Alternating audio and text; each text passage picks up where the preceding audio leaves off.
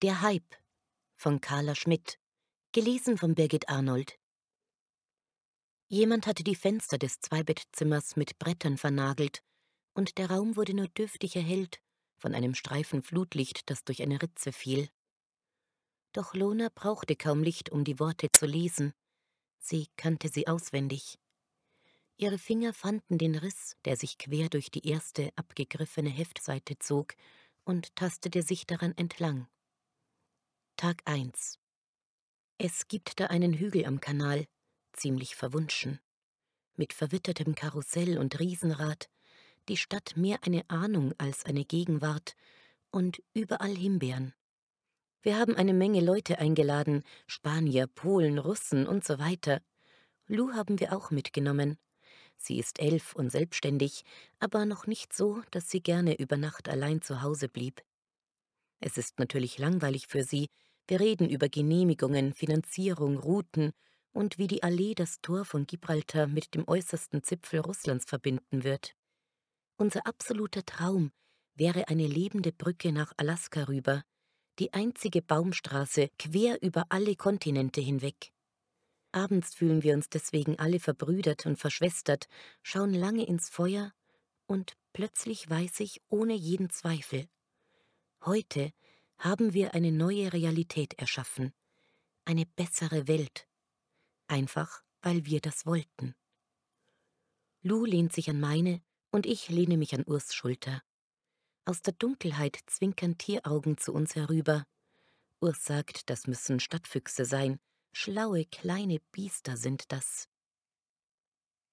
Tag 2 Für den nächsten Tag haben wir ein Schnellboot gemietet, es ist wichtig, dass man Spaß zusammen hat, das schweißt zusammen. Urs gibt richtig Gas, er ist erst zufrieden, wenn alle nass sind. Lou und ein paar andere wollen dann noch schwimmen. Ich bin weniger dafür, die Spree ist nicht gerade sauber. Das Muttertier musst du dir aber mal abgewöhnen, sagt Urs. Lou ist kein Kleinkind mehr. Ich nicke. Ja, schon gut. Und schaue zum Ufer, als sie ins Wasser springt. Und da sind dann also Einhörner. Es gibt zwar keine Einhörner, trotzdem steigen sie aus dem Wasser, sehr elegant, schütteln die Mähnen. Ich strecke die Hand aus und rufe Da, schaut mal. Alle schauen, und keiner sagt was, als die Einhörner ans Ufer steigen. Alle schweigen sie wie verrückt. Und die Einhörner gehen auf Leute zu, die da spazieren gehen und nichts merken. Und sie senken die Köpfe Respektvoll, denke ich, aber falsch, weil sie das nur machen, um die Leute besser durchbohren zu können.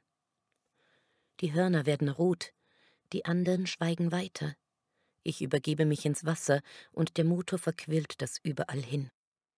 Dann erst sehe ich Lou direkt unter mir und einen Schatten dicht unter der Wasseroberfläche.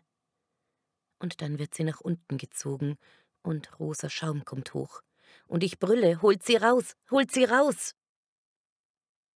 Tag 14. Das Beste an unserer Wohnung war ja immer die Küche. Die geht direkt auf die Dachterrasse raus. Was jetzt natürlich ein Nachteil ist. Die Garage ist immer noch gut, weil unterirdisch, und die Tür öffnete sich einen winzigen Spalt, doch niemand kam herein oder sagte etwas. Das war das vereinbarte Zeichen. Lona klappte das Tagebuch ihrer Schwester zu, steckte es unter den Kittel mit der eingesteckten Rose am Revers, die ihre Verfügbarkeit signalisierte. Dort lag es direkt auf Lonas Haut, in Sicherheit. Es war das Letzte, was sie von ihrer Familie noch hatte. Dann schob sie vorsichtig die Füße aus dem Bett, nahm ihre Stiefel in die Hand, schlich aus dem Schlafsaal und folgte Irina die Treppe hinab und durch den nur spärlich erleuchteten Gang, der um den Innenhof herum und ins Foyer führte. Erst dort zogen sie und Irina die Schuhe an, schweigend, und sie schwiegen immer noch, als sie durch den Haupteingang nach draußen traten. Normalerweise hätte jetzt ein Alarm losgehen müssen, und Lona hatte keine Ahnung, wie Irina es angestellt hatte, dass die Sirene schwieg. Es blieb keine Zeit danach zu fragen.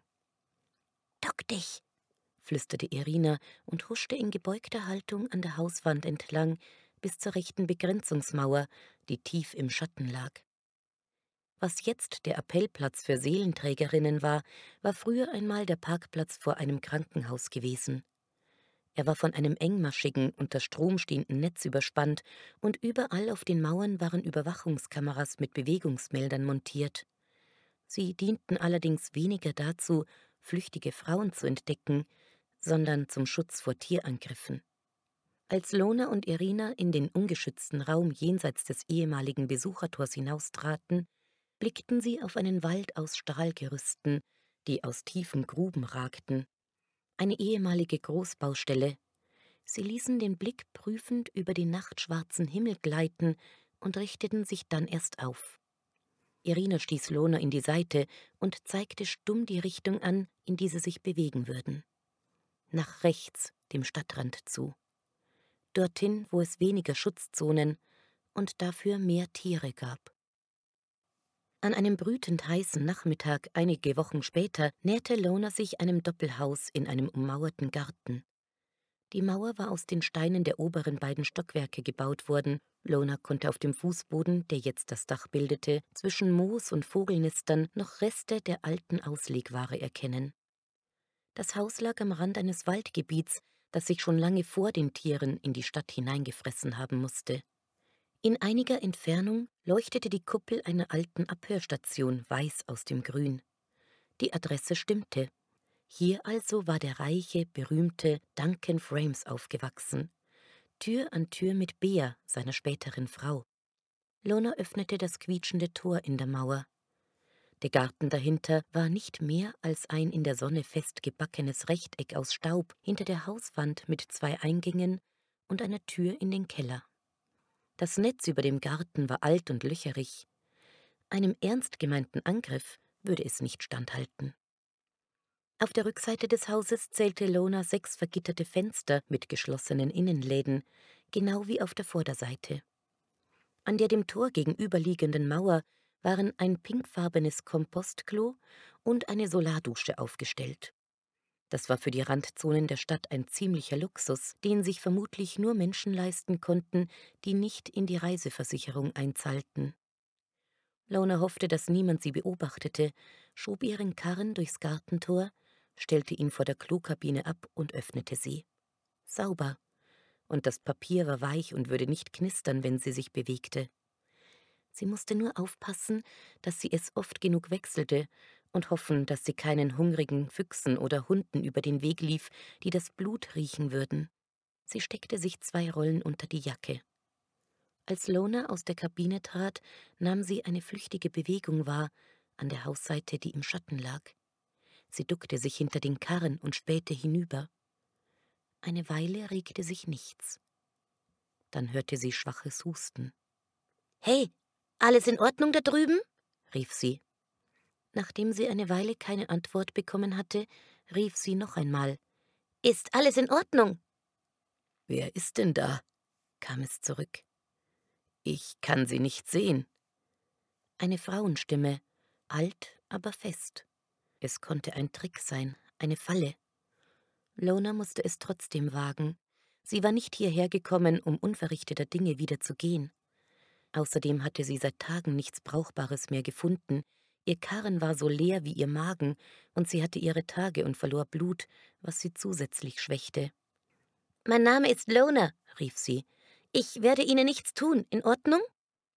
Wieder eine Weile Stille, dann In Ordnung. Kommen Sie her. Wenn man aus der grellen Sonne kam, schien der Schatten der Hauswand schwarz wie die Nacht. An seinem Rand blieb Lona stehen, bis ihre Augen sich an den Lichtwechsel gewöhnt hatten. An der Hauswand stand ein staubiges Sofa, und darauf saß in Unterhemd und Shorts eine zusammengesunkene Gestalt mit dunkler Haut und kurzgeschorenem weißen Kraushaar. Sie musste wenigstens hundert Jahre alt sein. Der silbrige Schimmer ihrer Augen verriet, dass sie blind war. Sie streckte Lona eine große, knotige Hand entgegen. Veronique, sagte sie, setzen Sie sich eine Weile zu mir. Lona war erschöpft das Sofa war weich, und sie sank tief darin ein. Sind Sie gekommen, um mich abzuholen? Wer hat Ihnen gesagt, dass ich hier bin? Kommen Sie von der Firma? Sie meinen, abzuholen zu Ihrer Transzendenzreise? Nein, tut mir leid. Veronique schnupperte in Lonas Richtung. Ach so, Sie sind Leichensammlerin. Entschuldigung, aber das passt natürlich auch. Peinlich berührt rückte Lona ein wenig ab. Nein, Sie sind ja nicht tot. Veronique stieß einen pfeifenden Laut aus, der ein Lachen sein konnte. Als ob das jemanden stören würde bei so einer alten Schachtel wie mir. Was kriegen Sie denn für mich? Sie nehmen keine Körper an bei den Sammelstellen, die man selbst getötet hat. Es gibt immer erst eine Obduktion, bevor ausgezahlt wird. Veronique zuckte die Achseln. Die kann man sicher umgehen. Mag sein, aber deswegen bin ich nicht gekommen. Ich habe nur eine Frage. Gut, fragen Sie. Kennen Sie vielleicht Duncan Frames, den Entwickler? Er soll hier aufgewachsen sein. Wissen Sie, wo er sich aufhält? Die alte Frau schien nachzudenken. Dann sagte sie Das ist wohl schon ziemlich lange her, oder? Nein, tut mir leid. Lona nickte langsam. Es wäre auch wirklich ein großer Zufall gewesen. Und gibt es hier in der Gegend einen Schutzraum, in dem ich die Nacht verbringen kann? Ein Lächeln huschte über Veroniques Gesicht, und Lona konnte sehen, dass sie früher einmal schön gewesen sein musste, mit dem fast nachtschwarzen Teint und dem langen, eleganten Hals. Hier draußen gibt es rein gar nichts, Mädchen. Aber ich bin froh, dass Sie mich nicht abholen. Ich halte nichts von diesen Transzendenzreisen. Alles nur Geldschneiderei. Einen Moment lang fragte Lona sich, ob sie Immanenze war, so wie sie redete. Aber das ging sie nichts an, und es war ihr auch egal. Du kannst erst mal bleiben, wenn du willst, sagte Veronique und ging damit umstandslos zum Du über. Ich bin in der Wohnung links, du kannst die rechte nehmen. Damit stemmte Veronique sich mühsam aus den Tiefen des Sofas hoch griff nach einer alten Gardinenstange, die an der Hauswand lehnte, und benutzte sie als Blindenstock. Lona sah ihr sprachlos nach. Trockene, dünne Haut schlackerte ihr um Arme und Beine. Ihr Gang war etwas krummbeinig und wackelig, aber sie trug den Kopf aufrecht. Komm zum Essen vorbei, bevor es dunkel wird. Das Netz taugt nichts mehr, fügte sie hinzu. Aber ich kann nichts bezahlen, sagte Lona. Ich habe nichts. Du kannst putzen, sagte Veronique. Ich sehe nicht mehr so gut. Sie tastete nach der ehemals blau gestrichenen Hintertür, drückte sie auf und verschwand in der Dunkelheit dahinter. Lona blieb sitzen, wo sie war, betrachtete den Karren mit der zusammengelegten Plastikplane, die in der Sonne schmorte. Sie roch also nach Leichen. Das hätte sie eigentlich nicht überraschen dürfen. Für einen Moment schloss sie die Augen. Natürlich hatte sie nicht einschlafen wollen, nicht bei all den Krähen, die sich in der Dämmerung versammeln würden. Lona war Duncan nach der Flucht aus dem Heim begegnet. Ein an einen Bewegungsmelder gekoppelter Suchscheinwerfer hatte sie und Irina erfasst, als sie sich aus dem Schutz der Heimmauer gelöst hatten.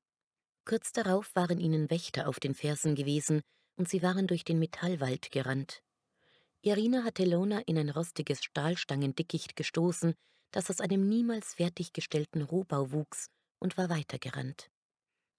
Lona hatte sich still verhalten und abgewartet, bis die Rufe und Schritte der Wächter verklangen. Dann war sie zwischen den Stahlstangen hervorgekommen und einfach weitergegangen. Immer weiter, als sei es ganz normal, mitten in der Nacht hier draußen unterwegs zu sein. Niemand hielt sie auf. Stunden später, es war bereits hell geworden, bewegte Lona sich gefährlich weit außerhalb des Innenstadtrings. Seit einer Weile schon spürte sie, dass etwas sich links hinter ihr hielt und ihr folgte. Vielleicht ein Luchs oder ein anderer Jäger, der allein unterwegs war und auf eine günstige Gelegenheit wartete.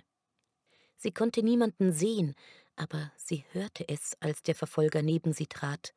Ein Mensch in Unsichtform, die ihn vor Blicken verbarg nützlich, wenn man hier draußen unterwegs war, und für die meisten Leute unerschwinglich. Er beobachtete Lona, und sie gab vor, nichts zu bemerken. Vermutlich gehörte er zur Security irgendeiner Einrichtung oder Firma und trug Infolinsen, die ihm exakt verrieten, was sie in jedem Moment fühlte und dachte.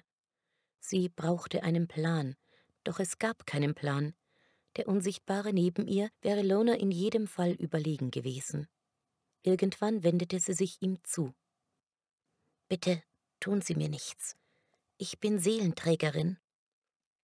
Nichts geschah. Sie gingen schweigend weiter. Als nächstes sagte sie, haben Sie vielleicht ein Taschentuch für mich? Lonas Nase lief, die Augen brannten. Wahrscheinlich weinte sie schon seit einer ganzen Weile, ohne es bemerkt zu haben. Ihr Mitläufer nahm den Helm ab.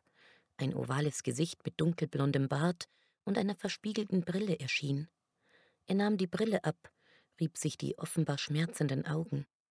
Dann griff er in eine unsichtbare Tasche und holte ein zerknülltes Taschentuchpäckchen hervor.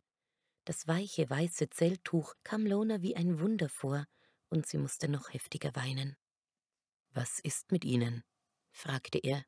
Eine überraschend sanfte Stimme. Ich habe mich verlaufen, sagte Lona. Das war nur halb gelogen, und sie hoffte, er würde es nicht merken, wenn er seine Brille wieder aufsetzte. Bitte tun Sie mir nichts. Sie gingen weiter, die Stadt lag links von ihnen, und rechts kamen Ausläufer des Grunewalds erschreckend nahe. Sind Sie schwanger? Lona schüttelte den Kopf. Geht es Ihnen gut? Sie nickte. Ja, alles gut. Ich muss meine Brille nicht aufsetzen, um zu sehen, dass das nicht stimmt, sagte der Mann und schaute Lona mit einem Blick an, den sie nur schwer deuten konnte. Er schien einfach unwahrscheinlich freundlich zu sein. Ich heiße Duncan, sagte er. Wo kann ich Sie hinbringen? Als er ihr seinen Namen sagte, verließ Lona mit einem Mal alle Kraft, und sie sackte einfach vor ihm zusammen. Duncan hatte seinen Privatgleiter kommen lassen und die Automatik angewiesen, sie zu einer Adresse in der gut geschützten Stadtmitte zu bringen. Der Gleiter roch neu, die Scheiben waren getönt und der Innenraum war klimatisiert. Den Helm hatte Duncan nicht wieder aufgesetzt, und sein bärtiger Kopf schwebte neben Lona über einem Nichts mit einer Silhouette, die man im Halbdunkel zumindest erahnen konnte. Sie konnte sehen, dass er nicht besonders fit war, und den Arm, den er vielleicht tröstend, vielleicht besitzergreifend um ihre Schultern gelegt hatte, wog schwer wie eine der großen Schlangen, die sich nachts um die Hälse arglos Schlafender wandten. Duncan brachte sie zu einem eleganten Wohn- und Geschäftshaus am Hackischen Markt, und erst als sie sich der kameraüberwachten Haustür näherten und Lona das Messingschild mit der Aufschrift Transzendenzreisen AG sah, begriff sie, wer sie da von der Straße aufgelesen hatte. Duncan Frames war ein angesagter Jenseitsgestalter, ein aufsteigender Stern im Todesreisengeschäft. Sie fuhren mit dem verspiegelten Fahrstuhl ganz bis nach oben, und Lona schossen Zeilen durch den Kopf, die ihre Schwester in ihr Tagebuch geschrieben hatte. Vierter Stock links, Wartebereich B. Die verspiegelte Rückwand im Fahrstuhl zeigt eine magere, zerlumpte Gestalt. Wie kann man nur in so kurzer Zeit so sehr verwildern? Wie lange war ich denn unterwegs? Sie traten direkt in Duncans überdimensionierten Wohnraum. Man hätte einen ganzen Schlafsaal aus dem Heim hier unterbringen können. Lonas Blick fiel als erstes auf die Dachterrasse hinter der Fensterfront und über die vor Sicherheitstechnik starrenden Dächer von Mitte. Sie taumelte und hielt sich an einem langen Sideboard fest, auf dem eine Reihe Seelenbilder stand. Duncan trat neben sie und zeigte auf zwei der fröhlich schillernden Figuren. Das sind meine Mutter Alice und mein Vater Ulrich. Er zeigte auf ein anderes Pärchen. Und das hier sind Lucy und Damien, die Eltern meiner Frau. Er strich mit dem Finger sachte durch das substanzlose Bild einer jungen, dunkelhaarigen Frau. Bea. Er bedachte Lona mit einem wehmütigen Lächeln. Sie ist letztes Jahr verschwunden. Immanenza. Ich habe also jetzt eine Menge Platz. Lona schwieg und warf einen verstohlenen Blick auf Duncans Brille, die in der Brusttasche seines Hemdes steckte. Duncan verzichtete darauf, Lona die Namen der anderen Verwandten zu nennen. Er wandte sich ab, öffnete die Tür zur Dachterrasse. Keine Angst, ich habe eine Selbstschussanlage und eine Energiebarriere. Hier kommt kein Tier herein. Lona nickte. Natürlich. Brauchen Sie etwas? Ein Schluck Wasser wäre toll. Duncan ging in einen Nebenraum, vermutlich die Küche, und kam mit einer kleinen Wasserflasche zurück, die beim Öffnen zischte. Er goss das Wasser in ein Glas und stellte es auf den Esstisch direkt vor der Terrassentür. Setzen Sie sich. Lona warf noch einen prüfenden Blick in den Himmel, bevor sie der Aufforderung nachkam. Erst als sie trank, merkte sie, wie ausgedörrt ihr Körper wirklich war. Wollen Sie mir nicht sagen, wo Sie hingehören? sagte Duncan. Lona zuckte möglichst gleichgültig die Achseln. Ich bin auf der Durchreise. Sie hätte sich am liebsten auf die Zunge gebissen. Durchreise war ein anderes Wort für obdachlos. Duncan setzte sich auf eine große dottergelbe Eckcouch, die einen Duft verströmte, als sei sie aus echtem Leder. Welches ist denn Ihr Heim? Soll ich Sie nicht vielleicht doch einfach nach Hause bringen? Erneut bemerkte Lona, dass er leicht übergewichtig war, eine Speckrolle quoll über dem Bund seiner makellosen Jeans. Sie konnte sich nicht erinnern, wann sie zuletzt eine Speckrolle an einem Menschen gesehen hatte. Man kümmert sich dort doch gut um sie, oder? Lona schaute in den erschreckend nackten Himmel, um Danke nicht in die Augen sehen zu müssen. Natürlich kümmert man sich dort gut um uns. Ich wollte nur meine Familie besuchen. Wenn er jetzt seine Brille aufsetzte, würde er sehen, dass sie log. Okay, aber Bitte verstehen Sie mich nicht falsch. Sie haben vorhin ziemlich geweint und. Ich hatte einfach Angst, sagte Lona schnell. Ich bin es nicht gewohnt, so schutzlos zu sein, wissen Sie. Und dann habe ich mich auch noch verlaufen und darum auch schon länger nichts mehr gegessen. Lona sah auf und lächelte Duncan möglichst offen an. Ich glaube, ich bin gerade einfach ein bisschen durch den Wind. Aber es war sehr nett von Ihnen, dass Sie sich um mich gekümmert haben, Mr. Frames. Vielleicht sollte ich jetzt besser wieder. Danken, sagte er. Sagen Sie Danken. Lona erhielt das Lächeln aufrecht. Okay, Duncan. Ich bin Lona. Duncan runzelte die Stirn. Ich verstehe nicht, warum man Ihnen keinen Geleitschutz gibt, wenn Sie das Heim verlassen. Das ist doch unverantwortlich. Dann sprang er auf. Aber wenn nur ein bisschen Hunger das Problem ist, kann ich natürlich Abhilfe schaffen. Er verschwand erneut in die Küche, Lona hörte ihn klappern, und kurze Zeit später kam er mit einem Fertigmenü aus Gemüse, Reis und Hühnchen zurück. Wenn Sie schwanger wären, müssten Sie jetzt für zwei essen, richtig? Lona gab sich Mühe zu lächeln. Haben Sie schon Seelen ausgetragen? Sie schüttelte den Kopf. Ich bin noch nicht lange im Heim. Ich war noch nicht an der Reihe. Duncan sah sie ernst an. Seine Augen changierten zwischen Blau und Grün, und Lona fand, dass sie genau den richtigen Abstand zueinander hatten. Und ich dachte immer, in den Heimen gibt es keine Immanenzer, sagte er. Mir war nicht klar, dass sie Frauen zwangsrekrutieren. Ich dachte, sie sind alle freiwillig da. Lona unterdrückte das aufsteigende Angstgefühl. Wie kommen Sie darauf, dass ich. Duncan machte eine wegwerfende Handbewegung. Die Tür hat natürlich ihre Identität festgestellt. Ihr Name ist Lona Stillwater. Sie wurden vor gut zehn Monaten bei einer Razzia festgenommen. Da sie jung, gesund und fruchtbar sind, hat man sie nicht zur Arbeit verpflichtet, sondern sie in das Heim Wedding Nord gebracht. Außerdem haben sie sich entschieden, ihren Sold für die Zeit nach dem Heim zu sparen, statt ihn in die Reiseversicherung einzuzahlen. Duncan hatte sie auflaufen lassen und Lona wusste, dass sie verloren hatte. Er würde sie zurückbringen. Man würde sie für den Fluchtversuch büßen lassen. Sie dachte an Irina und hoffte, dass wenigstens sie es geschafft hatte, sich in Sicherheit zu bringen. Wie hatte sie nur so dumm sein können? Und? fragte Duncan. Und was? Sind Sie wirklich eine von denen? Ich war, sagte sie wahrheitsgemäß. Ihre Immanenzgruppe gab es nicht mehr, und wenn sie ehrlich zu sich selbst war, hatte sie sich mit ihrem Glauben nie wirklich auseinandergesetzt. Alles, was sie gesucht hatte, war eine Gemeinschaft, die ihr Schutz bot, und im Gegenzug hatte sie geholfen, Parolen an die Wände zu malen, die sie nicht interessierten und die sie nicht verstand. Wer waren die, mit denen sie zusammen waren? Irgendwelche bekannten Namen? Ist das jetzt ein Verhör? Ich könnte es aufzeichnen. Duncan zog seine Brille aus der Hemdtasche und legte sie zwischen ihnen auf den Tisch. Dann könnte man es als solches geltend machen. Sein Blick war immer noch freundlich, wenn auch ernst. Mir wäre es aber lieber, wenn wir einfach reden könnten. Ich kriege Kopfschmerzen von dem Ding.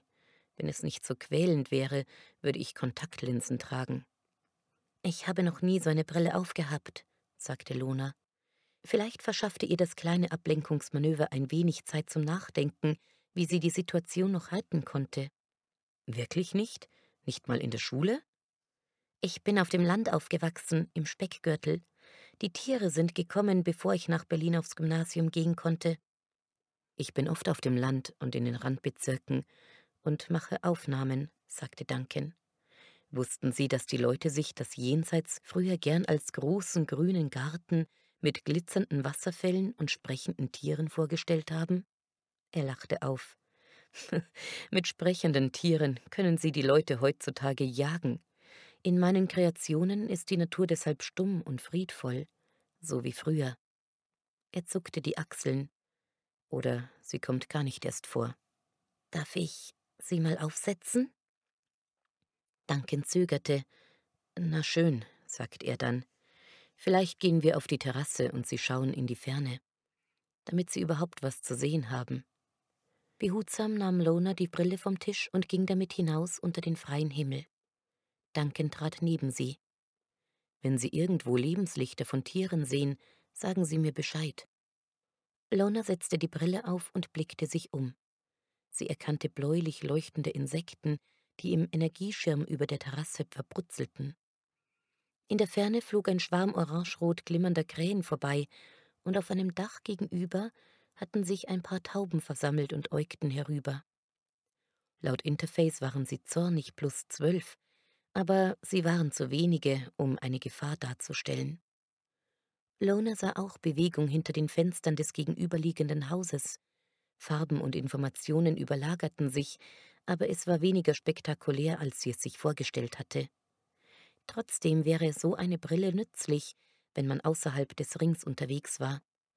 Sie würde einem alles zeigen, was sich verbergen oder annähern wollte. Und irgendwas Interessantes? fragte Duncan. Nichts, sagte sie und wandte sich ihm zu. Er erstrahlte in grünem und goldenem Licht, und eine komplexe Gefühlsstruktur wechselte fortlaufend ihre Zusammensetzung, während die Brille ihre Interpretationen lieferte, die mögliche Gedankengänge aufzeigten. Duncan schien erfüllt von einer Mischung aus Neugier, Schuld, Zweifel, Faszination, Entschlossenheit, Mitleid und Liebe. Einen Moment lang sah er sie an, dann richtete sein Blick sich auf einen Punkt hinter Lona. Schnell, sehen Sie dort hinüber, sagte er und deutete nach Westen. Ein paar Blocks weiter stieg einer der großen gepanzerten Überlandbusse aus den Straßen auf und kam in ihre Richtung. Von außen war er mit Medienfolie beklebt, orangefarbene Wiese, goldene Sonne und überall kleine zarte Flatterfeen zwischen weißen und rosafarbenen Blüten, die einander jagten. Dazu der übliche Schriftzug Transzendenzreisen, wer will schon Sterblichkeit? Duncan lachte. Der Kitsch mit den Elfen da ist übrigens nicht von mir. Meine Spezialität sind realistische Welten. Langsam schob der Bus sich auf Höhe der Dächer an ihnen vorbei. Die Seitenfenster schienen zum Greifen nah, und das Gewirr aus durchscheinenden Gesichtern, Leibern und Gliedmaßen dahinter schimmerte in allen Farben der Ekstase, Freude Glückseligkeit und Erleuchtung. Lona nahm die Brille ab, und sofort war der Bus leer, wie immer. All die Busse, die jeden Tag über die Stadt zogen, waren immer leer gewesen. Sie hatte noch nie einen einzigen Menschen darin gesehen. Schauen Sie, wiederholte Duncan. Lona setzte die Brille wieder auf. Können Sie sie sehen? Ja, es müssen Hunderte sein, als der Bus vorbei war, nahm Lona die Brille ab und gab sie Duncan zurück. Können Sie sich erklären, warum überhaupt irgendwer glaubt, dass es keine vom Körper unabhängigen Seelen gibt? fragte er leise. Ich meine, wenn man menschliche Seelen doch so einfach und so deutlich sehen und festhalten kann. In seiner Stimme lag unterdrückte Wut, und Lona wagte es nicht, ihn anzusehen oder zu antworten. So einen Beweis kann doch einfach niemand von der Hand weisen, richtig? Lona fielen sofort einige Möglichkeiten ein, warum der Blick durch eine Infobrille garantiert kein Beweis dafür war, dass Seelen in einem Bus verreisten. Es wäre das Einfachste von der Welt, den Bus selbst diese Bilder projizieren zu lassen. Sicher dachte Duncan jetzt an seine Frau, die vermutlich von irgendeiner radikalen Immanenzgruppe entführt worden war. Manchmal taten sie so etwas. Sie haben recht, sagte Lona leise. Sie war sich in diesem Moment nicht sicher, ob sie log oder nicht. Es stimmte. Sie hatte sie gesehen, all diese Seelen auf dem Weg in das lange vor ihrem Tod gebuchte Jenseits. Immanenzer lebten ohne diese Hoffnung, ihre Seelen waren verloren. Wieso haben die Busse keine Türen? fragte Lona. Haben Sie schon mal gehört, dass Seelen Türen brauchen? Aber wieso brauchen sie dann einen Bus? Damit sie sich nicht verirren. Als Lona ihn zweifelnd ansah, lenkte er ein, die Busse speichern und transportieren die Seelenmuster. Sie sorgen dafür, dass sie sich nicht auflösen. Aber man könnte sie auch ohne fliegende Busse speichern und die Busse sind vor allem PA. Da unten am Startplatz hat es heute einen großen Festakt für die Hinterbliebenen gegeben. Sie wollen dabei sein und sehen, wie ihre Toten verreisen. Das schafft Vertrauen ins Unternehmen. Er lächelte ironisch. Ein einfacher Datenträger wäre doch pietätlos. Duncan sah Lona auf eine bestimmte Art eindringlich an, die sie verunsicherte. War er auf irgendeine verquere Weise der Meinung, dass sie ihm eine Frau schuldig war, weil sie eine von ihnen gewesen war, den Ungläubigen? Ich bin müde, sagte Lona. Duncan wandte den Blick ab. Sie können das Gästezimmer haben, sagte er. Lona schreckte hoch, als Veronique nach ihr tastete. Die Dämmerung hatte bereits eingesetzt, und Lona hörte die Krähenschwärme, die sich lärmend und zankend auf den nahen Baumwipfeln sammelten. Einige von ihnen hockten am Rand ihres Karrens, beäugten sie mit schiefgelegten Köpfen und verhandelten darüber, wer, als besondere Leckerbissen, Lonas Augen bekommen sollte. Was machst du denn noch hier draußen? schimpfte Veronique. Dir fehlt doch jeder Schutz. Sie trug einen grünen Herrenbademantel über ihre Sommerkleidung. Schnell jetzt! Sie drehte sich um und eilte zurück ins Haus, und Lona war mit einem Satz auf den Beinen, folgte ihr und verschloss sorgfältig die Tür. Es war finster in Veroniques Wohnung, die Innenläden waren verriegelt. Unsicher tastete Lona sich hinter ihr her. Die Luft roch nach Keller. Es war kühl, fast kalt hier drinnen. Hier drüben, rief Veronique, in der Küche. Ein schwaches Licht flammte weiter vorne auf, und Lona tastete sich ihm entgegen, vorbei an der nur angelehnten Kellertür, einem Korb voller Anmachholz und einem antiken Küchenofen. Veronique hatte eine Kerze auf den Küchentisch gestellt. Ich kann's zwar nicht sehen, sagte sie, aber ich finde es trotzdem gemütlicher so. Sie hatte Eier gebraten, ihr Duft stieg Lona verführerisch in die Nase. Woher haben Sie die? fragte sie staunend. Die Hühner würden doch jeden in Stücke reißen, der ihre Eier stiehlt. Ich habe da so meine Quellen, sagte Veronique und kicherte. Iss, und erzähl mir, wie man vom Leichensammeln so lebt. Ich mache das noch nicht lange, sagte Lona und setzte sich vor den Teller, von dem ihr drei Spiegeleier entgegenleuchteten. Und bisher läuft es ehrlich gesagt schlecht. Wie viel kriegt man pro Leiche? Lona steckte eine Gabel voll Ei in den Mund. Das Eigelb war noch weich und zerging warm und samtig auf ihrer Zunge. Drei oder vier Mahlzeiten, sagte sie kauend. Veronique grunzte. Na, kein Wunder, wenn die Leute anfangen zu töten. Kein Wunder. Lona musste an Irina denken. Hoffentlich lebte sie. Verstohlen sah Lona sich in Veroniques Küche um. War Duncan auf dieser Seite des Hauses aufgewachsen oder auf der anderen? Sie entdeckte nichts, was auf die Anwesenheit von Kindern hindeutete, kein vergessenes Spielzeug, kein Kindergeschirr. Es war wohl zu lange her. Und ob er nun hier aufgewachsen war oder nicht, es änderte nichts an dem, was geschehen war. Es war nur eine fadenscheinige Hoffnung gewesen, die sie hierher gebracht hatte. Aufgegessen? fragte Veronique. Ja, danke. Veronique stand auf und schob Lona aus der Pfanne eine zweite Portion Eier auf den Teller, und als sie die auch aufgegessen hatte, zog sie ein Tropffläschchen aus der Bademanteltasche, schraubte es auf, legte den Kopf in den Nacken und ließ einen silbrig glänzenden Tropfen in jedes ihrer blinden Augen fallen. Das Zeug hält mir die Viecher fern, erklärte sie.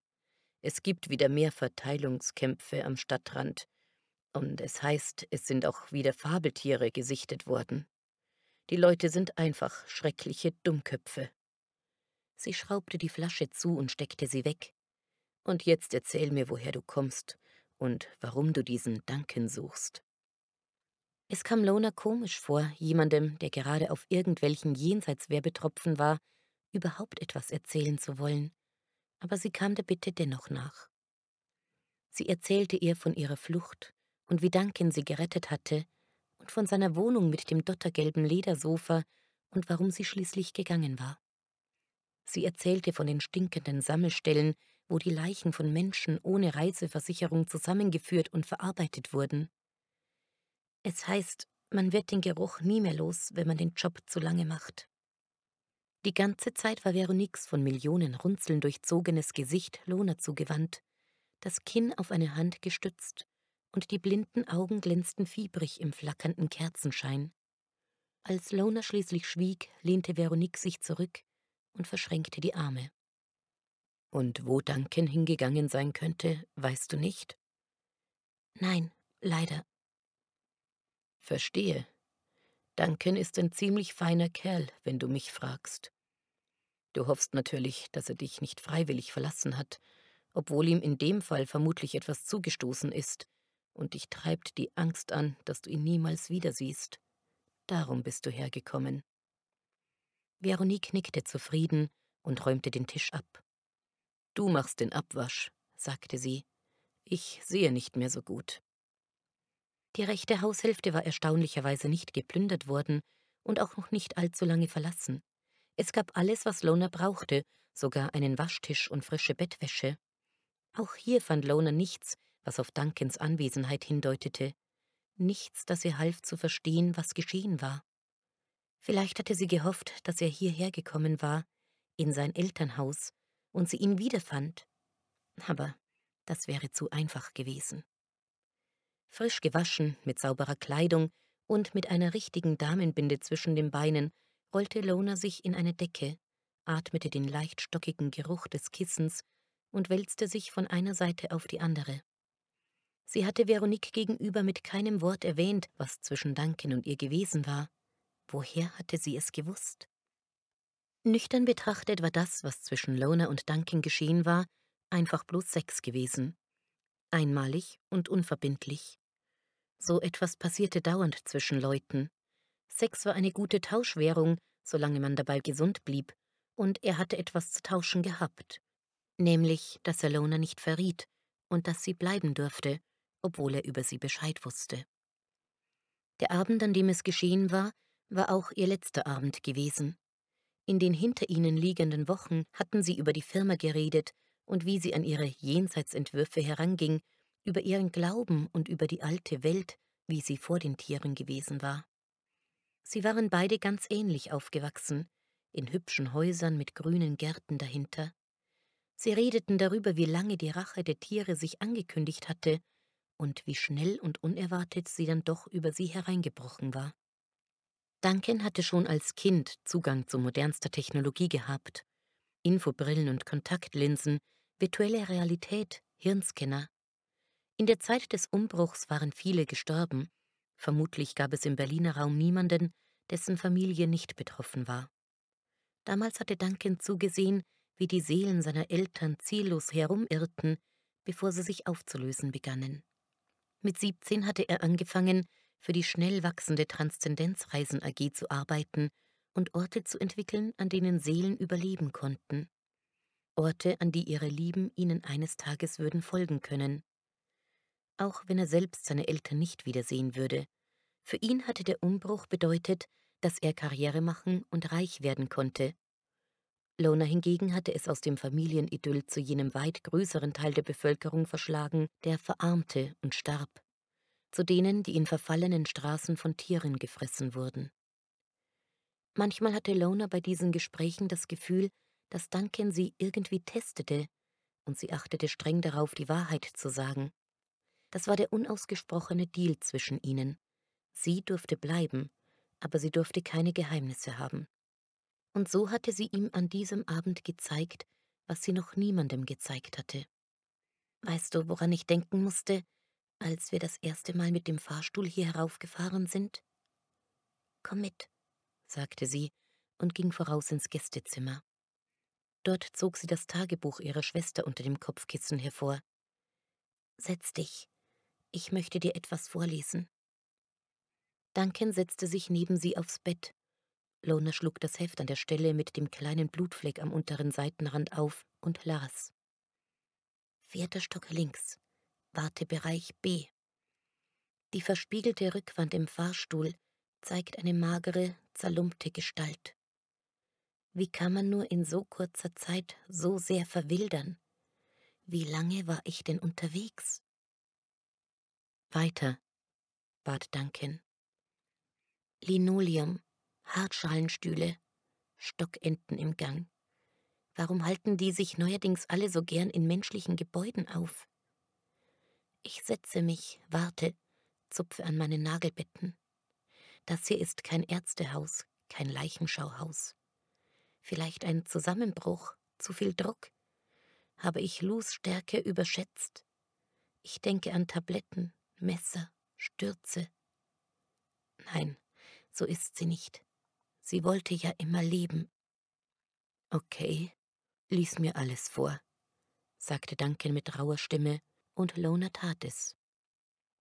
Danach erzählte sie ihm, wie nach und nach ihre gesamte Familie den Tieren zu Opfer gefallen ist, und auch ohne Duncans Brille aufzusetzen, wusste sie, dass nicht nur sie das Gefühl hatte, ihm etwas zu schulden. Ihm erging es ebenso. Er wischte sich über die Augen, sah sie an und wechselte scheinbar übergangslos das Thema. Weißt du, diese Produktproben, die wir überall kostenlos verteilen, die Jenseitstropfen. Wir wissen, dass die meisten Leute sich keinen Platz im Bus leisten können, aber wir verteilen sie trotzdem großflächig. Jeder soll sie jederzeit benutzen können. Erwartete Duncan eine bestimmte Reaktion von ihr? Lona wartete ab. Verstehst du nicht? fuhr er fort. Es ist eine kleine Flucht, die die Firma verschenkt. So können die Leute sich wenigstens kurz besser fühlen, kurz entkommen und Kraft tanken. Lona legte eine Hand an Duncans Wange und zwang ihn, ihr in die Augen zu sehen. Duncan, du willst mir jetzt doch nicht ernsthaft erzählen, dass sie das aus gutgläubigem Altruismus tut. Ihr macht Junkies aus ihnen, die niemals bekommen können, wonach sie sich sehnen. Ich finde das grausam. Ein qualvoller Ausdruck trat in Duncans Augen, als wüsste er exakt, was sie meinte. Lona fuhr fort. Es ist doch egal, ob du an unsterbliche Seelen glaubst, die irgendwo hingehen können oder nicht. Niemand kümmert sich um das Diesseits, wenn alle nur auf das Jenseits schauen. Duncan sah aus, als würden in ihm Lawinen darauf warten, endlich gesagt zu werden. Doch er sagte nichts, und um nicht weiter zusehen zu müssen, wie er mit sich rang, beugte Lona sich vor und küsste ihn. Mit Duncan war es anders gewesen als mit anderen Männern zuvor. Lona hatte sich anders gefühlt, aufgehoben, verstanden, durchdrungen. Sie fand nicht das richtige Wort dafür. Es hatte nichts gegeben, was sie falsch machen, und nichts, was schiefgehen konnte, und sie war erfüllt gewesen von absolutem Vertrauen. Danach hielten sie einander lange im Arm, und Duncan versicherte ihr und vielleicht auch sich selbst. Lona, es ist alles ganz anders, als du denkst, versprochen. Ich werde es dir erklären. Was willst du mir erklären? Bevor Duncan antworten konnte, meldete die Tür einen Besucher. Ich bin gleich wieder bei dir, sagte er. Er kam mit einem wattierten Umschlag zurück, aus dem er ein Tropffläschchen zog. Eine neue Komponente, sagte er und grinste. Das ist Halbkompensator 04. Er sollte für mächtig viel Realismus sorgen. Du wirst begeistert sein. Er setzte sich auf die Bettkante und ließ einen Tropfen in jedes Auge fallen. Lona setzte sich auf und legte von hinten die Arme um Duncan. Was wolltest du mir erklären? Einen Moment lang schwieg er, blinzelte, atmete tief durch. Dann sah er sie mit einem völlig verwandelten Gesichtsausdruck an. Jetzt nicht, sagte er. Jetzt muss ich nachdenken. Danach hatten sie geschwiegen, und etwas war zwischen sie getreten. Eine Wortlosigkeit, die das Aufgehobensein mit sanftem Druck beiseite schob und durch Angst ersetzte. Lona wollte Duncans Brille aufsetzen, um zu sehen, was in ihm vorging, doch sie fühlte, dass das ein Missbrauch des Vertrauens gewesen wäre, das er ihr entgegenbrachte, und widerstand der Versuchung. Ich gehe jetzt schlafen, sagte er schließlich, stand auf und ließ Lona im Gästezimmer allein. Als Lona am nächsten Tag aufwachte, war Duncan fort, ohne Abschied, ohne Erklärung.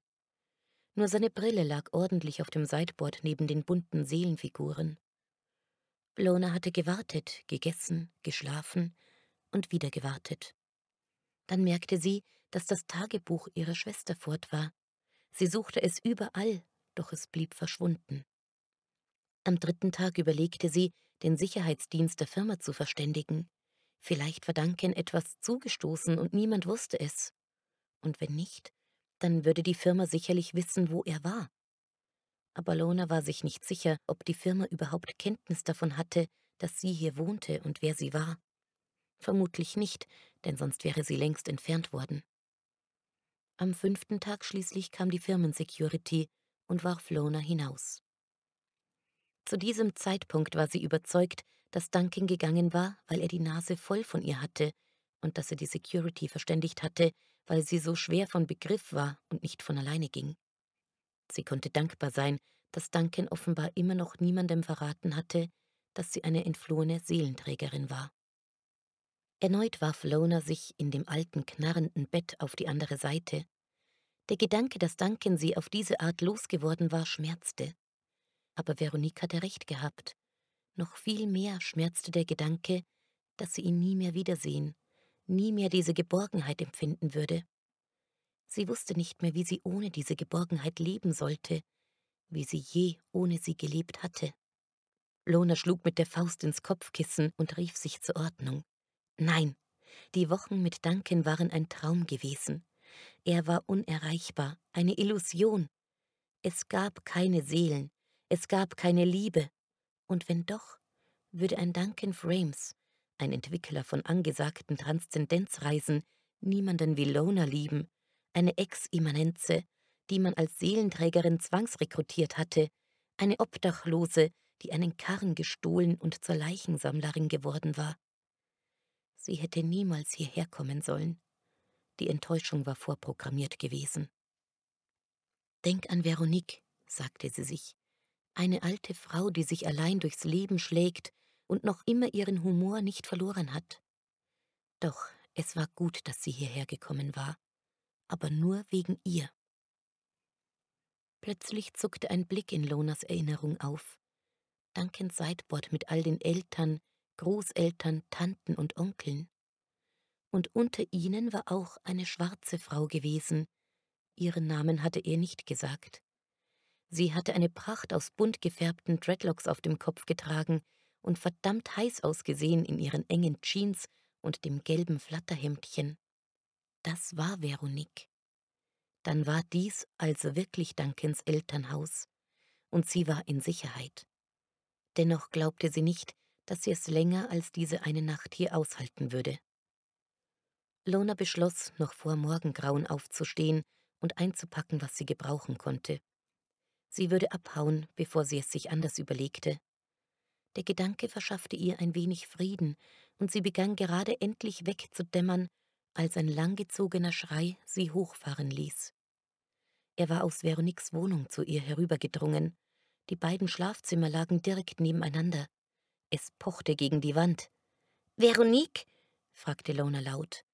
Das Pochen wurde heftiger. Warte, ich komme, rief Lona. Sie stand auf, zündete die Kerze an, die Veronique ihr mitgegeben hatte, stieg barfuß in die Stiefel und tappte über die verstaubten Dielen ins Treppenhaus, das zum Himmel hin offen war. Die Treppe endete nach einem Stockwerk und führte jetzt nur noch auf das provisorische Flachdach hinauf, und Lona warf einen wachsamen Blick nach oben, bevor sie über die schwarz-gelben Fliesen zu Veroniques vorderer Wohnungstür huschte. Die Tür war verschlossen. Veronique! rief Lona und schlug gegen die Tür. Dann legte sie ein Ohr daran und lauschte. Sie glaubte etwas zu hören, aber die Geräusche waren entfernt und schwach, und sie konnte sie nicht identifizieren. Lona stieß sich von der Tür ab und überlegte. Alle Fenster waren vergittert und mit Läden versehen, so würde sie also nicht in die Wohnung gelangen. Aber auf der Rückseite des Hauses gab es eine Tür, die in den Keller führte, und in Veroniques Küche gab es auch eine Kellertür. Lona wurde flau im Magen, allein bei dem Gedanken. Aber die alte Frau schien sie zu brauchen, also musste sie es versuchen. Die Tür im Hof war nicht verschlossen. Lona schirmte das Licht der Kerze mit einer Hand ab, um die Stufen besser erkennen zu können, und stieg vorsichtig in den zugigen Keller hinab. Es stank süßlich hier unten, nach Abfall und Tod, aber sie ging weiter und fand die Treppe, die wieder hinaufführte. Bitte sei offen, flüsterte sie. Veroniques Küche lag in Finsternis. Sollte sie rufen? Aber damit könnte sie etwaige Angreifer aufschrecken. Andererseits trug sie Licht bei sich und wäre damit sowieso eine Zielscheibe für alles, was sich außerhalb des Kerzenscheins im Dunkeln aufhalten mochte. Veronique? Die Antwort spürte sie eher, als dass sie sie hörte. Ein Huschen und Tippeln von kleinen Füßen, leise Pfeiflaute, scharfe Stimmen, die einander etwas zuraunten. Ratten. Lona konnte sie nicht sehen, die Tiere waren zu schlau, um sich in ihr Sichtfeld vorzuwagen, aber sie konnte hören, wie sie sich neu formierten. Wenn sie erst einen Kreis um sie geschlossen hätten, wäre es zu spät. Lona wagte einen schnellen Ausfall zu Veroniques Küchenofen. Wenn sie den Korb mit dem Anmachholz erreichte, bevor sie angriffen, hatte sie eine Chance. Sie spürte die Anwesenheit der kollektiven Intelligenz direkt hinter sich, wie eine Hand, die einen jederzeit im Nacken greifen konnte. Mit einem Schrei sprang sie vorwärts zum Ofen und hielt die Kerze am Papier und Holzwolle, die aus dem Korb quollen. Die Flammen loderten sofort hoch, und Lona wusste so gut wie die Ratten, was das bedeuten konnte. Der Küchenfußboden war aus altem, trockenem Holz, dessen zahlreiche Lackschichten lange schon abgetreten waren. Auch die Fensterläden waren aus Holz, die Möbel, der Korb selbst würde wie Zunder brennen, und es gab nicht genügend Wasser in der Wohnung, um das alles zu löschen. Lona sah zu, wie die Ratten sich eilig durch die Kellertür nach unten verzogen, woher sie vermutlich gekommen waren. Jetzt musste sie sich beeilen, wenn die brennende Küche ihnen nicht jeden Fluchtweg abschneiden sollte. Lona zog einen brennenden Ast aus dem Korb und lief tiefer in die Wohnung hinein, ins Schlafzimmer. Sie fand Veronique bewusstlos in ihrem Bett. Ein schneller Blick über ihren schlaffen Körper bestätigte, was sie befürchtet hatte. Die Ratten hatten bereits begonnen, sie bei lebendigem Leib zu fressen, wie es ihre Art war, und überall auf der Bettwäsche war Blut. Veronique lebte noch, doch sie atmete flach. Okay, sagte Lona. Okay. Hör zu, wir machen das so. Ich trag dich rüber zu mir. Da gibt's keinen Zugang zum Keller. Die Ratten können nicht rein, okay? Sie steckte ihren brennenden Ast in eine alte Waschkanne, legte sich Veronique über die Schultern holte sich den brennenden Ast zurück und lief seitlich durch den engen Flur zurück in die Küche. Die Flammen leckten mittlerweile an der Decke, und die Küche war voller Rauch. Hustend und würgend riss Lona die Kellertür auf, kalte Luft zog herauf und gab dem Feuer neue Nahrung. Lona trat mit Wucht gegen den Korb und versenkte sich die Augenbrauen, aber es gelang ihr, ihn die Kellertreppe hinunter zu befördern, die Tür zuzuwerfen und sie zu verriegeln. Sofort war es in der Küche wieder stockfinster, und die Angst machte Lona das Atmen so schwer wie der Rauch. Sie hoffte, dass wenigstens einige Ratten da unten ersticken würden. Hustend und mit Veronique auf den Schultern arbeitete Lona sich weiter zur Wohnungstür vor. Ihre fliegenden Finger fanden die Ketten und Riegel, die die alte Frau vorgeschoben hatte, und dann trat sie endlich mit ihr ins Treppenhaus hinaus. Über ihr leuchteten die Sterne so klar, wie Lona es selten gesehen hatte, und die frische Luft war eine Wohltat. Aber sie konnten hier nicht bleiben. Mit dem Fuß schob Lona die Tür der anderen Wohnung auf. Erneut empfing sie Finsternis. Sie lauschte. hörte nichts. Leise drückte sie die Tür hinter sich zu und trug Veronique ins Wohnzimmer. Dort legte sie sie auf dem Teppich ab, nahm ihre Hand, fühlte den Puls und fand ihn schwach, aber gleichmäßig. So hielt sie Wache, bis der Morgen milchiges Licht durch die Ritzen der Innenläden schickte. Erst jetzt wagte sie es aufzustehen, einen Laden zu öffnen und sich den Schaden anzusehen. Veronique war übel zugerichtet. Die Ratten hatten ein Ohr abgefressen, die Hälfte der Nase und die Oberlippe. Es fehlten zwei Finger und alle Zehen, und Veronique blutete aus zahlreichen weiteren Wunden. Lona durchsuchte das Badezimmer, fand ein abgelaufenes Desinfektionsmittel und ein paar Mullpads, mit denen sie die Bisse reinigen konnte. Aber es gab kein Verbandszeug, keine Schmerzmittel, und beinahe wünschte Lona sich, dass Veronique nicht mehr aufwachen musste. Veronique kam gegen Mittag zu sich, wimmernd, unfähig zu trinken oder zu essen und halb verrückt vor Schmerzen. Lona wünschte ihr, dass es schnell gehen würde.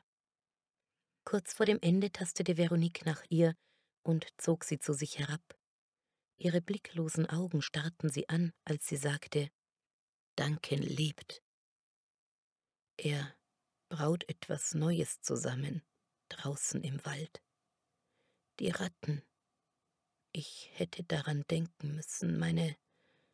Veronique machte eine fahrige Geste mit ihrer verstümmelten Hand, als suchte sie etwas an ihrer Seite dann tat sie ihren letzten Atemzug. Lona setzte die Brille auf, die sie aus Duncans Wohnung mitgenommen hatte, und wartete, dass Veroniques lebendige Aura verblasste und eine Seele austrat. Aber es trat nichts aus, sondern es war andersherum. Als Lona ihren leblosen Körper anhob, um ihn nach draußen zu tragen, blieb eine leuchtende Seelengestalt auf dem Teppich liegen und strahlte Angst und Verwirrung aus. Es tut mir so leid, flüsterte Lona. Aber ich kann nicht bleiben.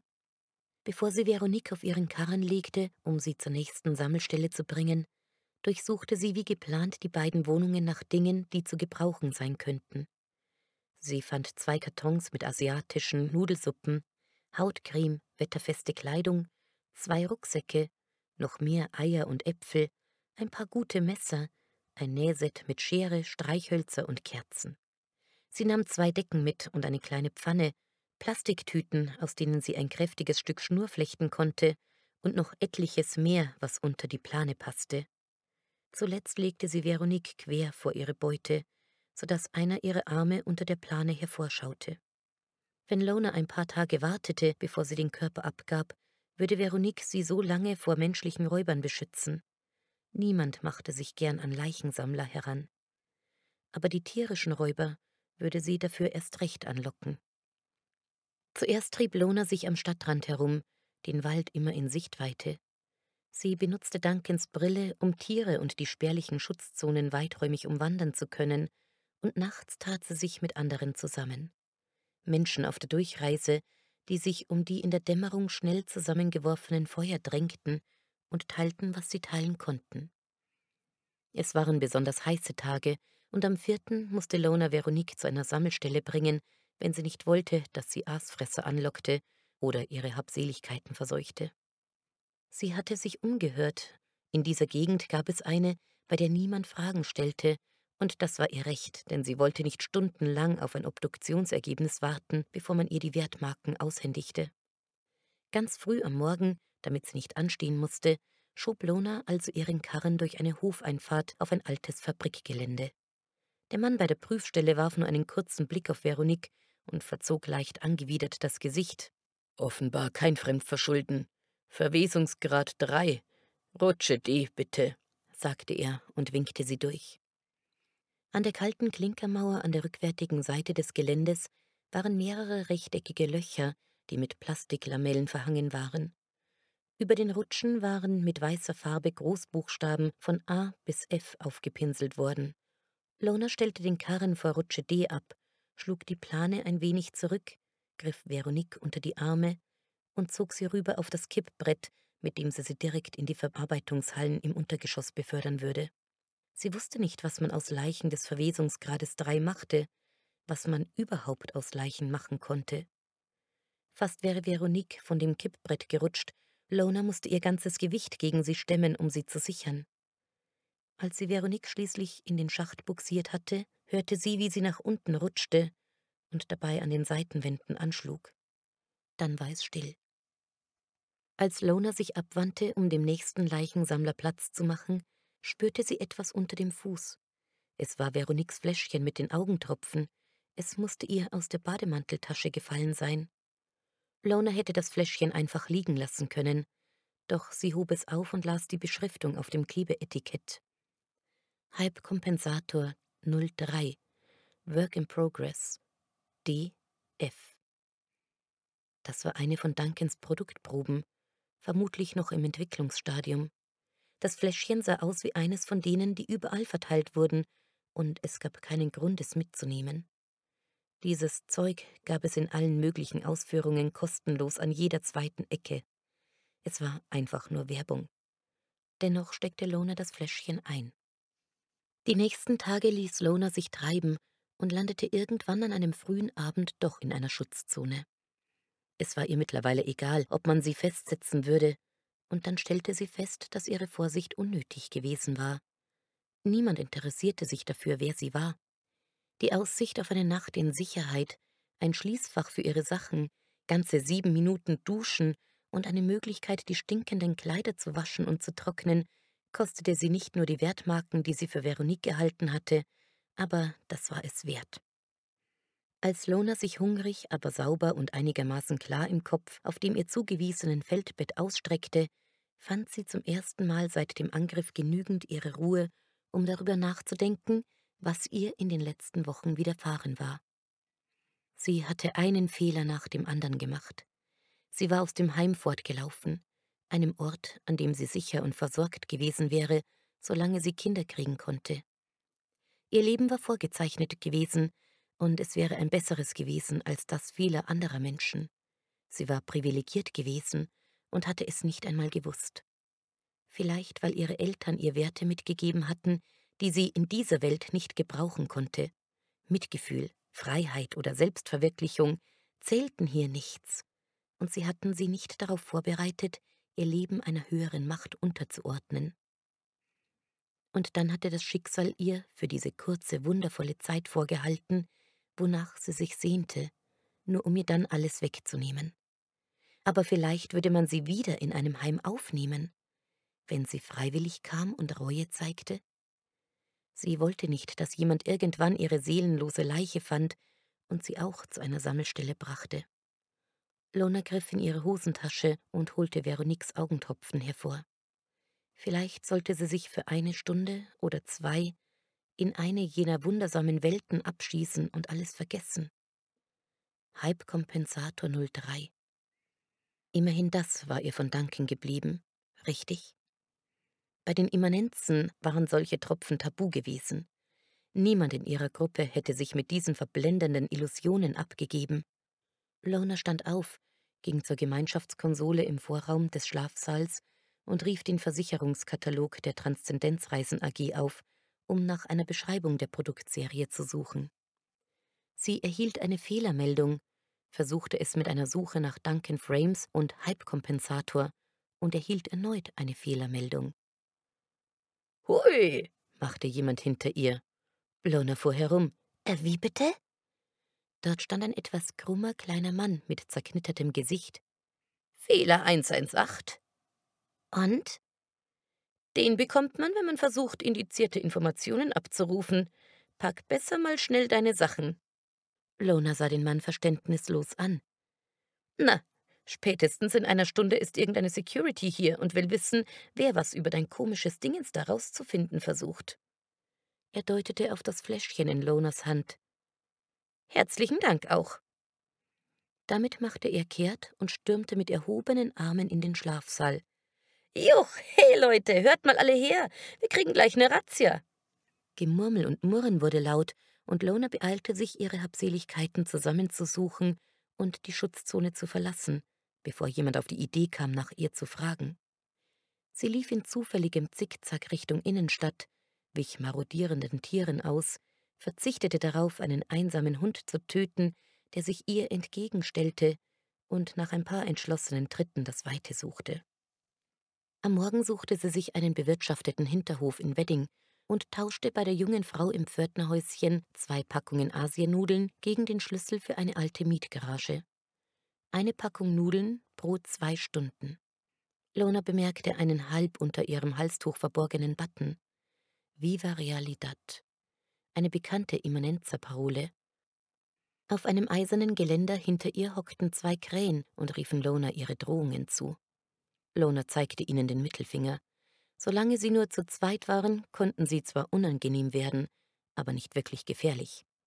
Lona stellte ihren Karren in einer Ecke der Garage ab, zog die Tür zu, schaltete die alte LED-Schiene ein, die lose von der Decke hing, und lehnte sich mit dem Rücken sitzend gegen die Wand. Es roch noch immer nach Öl und Benzin in diesem Raum, und Lona verspürte jähes Heimweh nach einer Welt, die es nicht mehr gab. Genau so hatte es zu Hause in der Garage gerochen. Als Kind war ihr davon schlecht geworden, jetzt hätte sie allein dafür bezahlt, den Geruch mit sich nehmen zu können. Lona zog die Flasche mit Veroniques Augentropfen hervor und hielt sie gegen das Licht. Sie war noch fast voll, und gleich würde sie wissen, warum jegliche Information darüber indiziert war. Die Tropfen waren kalt und brannten in den Augen, doch Lona blinzelte den Schmerz weg. Als sie sich umsah, war sie noch immer in derselben Garage wie zuvor. Keine andere Welt erschien vor ihren Augen, kein idyllisches Jenseits. Nur ihre Sicht war etwas verschwommen, als hätte sie einen Ölfilm auf den Pupillen. Scheiße, murmelte Lona und stand wieder auf. Wenigstens konnte sie die vier Stunden, die sie bezahlt hatte, nutzen, um ein wenig zu schlafen. Sie warf noch einen Blick auf die Tropferflasche und stutzte. Wenn man von hinten durch die Flasche schaute, konnte man die Rückseite des Klebeschildes lesen, was ihr vorher nicht aufgefallen war. Achtung kann zu Augenschäden führen. Äh, nochmal Scheiße. Bist du etwa von dem Fuck hier blind geworden, Veronique?